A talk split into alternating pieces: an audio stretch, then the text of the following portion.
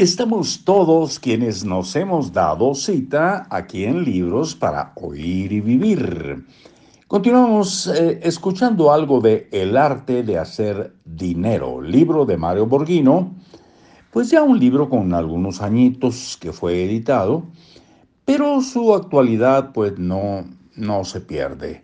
Son eh, sugerencias pues muy apropiadas para tener eh, una cultura financiera, digamos, elemental, sana.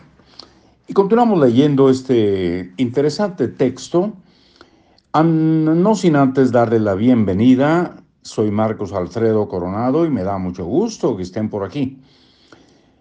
Dice un poquito atrás, en realidad se lo compró para darse un gusto, no para incrementar sus bienes. Solo por comprarlo nuevo perdió 30% y jamás recuperará ese dinero pagará seguro y tenencia más caros. El fisco, la agencia y su ego se lo agradecen, pero no su cuenta bancaria. Un carro nuevo no es un activo que acumula riqueza, sino todo lo contrario, se desprecia, se, se deprecia año con año. Dentro de las deudas malas están incluidas nuestras mágicas tarjetas de crédito. Cuando abren sus uh, billetera, cuando abren su billetera, muchos tienen un acordeón de tarjetas, como si fueran un poder de compra superior. Los fanáticos de las tarjetas de crédito son tan adictos como alguien podría serlo de la cocaína. Si usted paga el saldo total de su tarjeta cada fin de mes, entonces es un buen financiamiento. Las tarjetas de crédito son un instrumento que uno tiene que pagar anualmente al banco para renovarla y que el banco nos cobre y gane.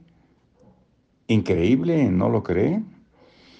Yo me pregunto por qué tengo que pagar la renovación. A los seres humanos se nos hace natural pagar por tener derecho a consumir. Las deudas malas son producto del impulso emocional por comprar sin prever las consecuencias. Si usted es eh, de las personas emocionales que se dicen a sí mismas que compran porque se lo merecen después de trabajar tanto, o compra cuando se siente deprimido y necesita una dosis de afecto material. Entonces será una víctima de las deudas malas. Si no tiene control de sus gastos, fácilmente caerá en las deudas malas.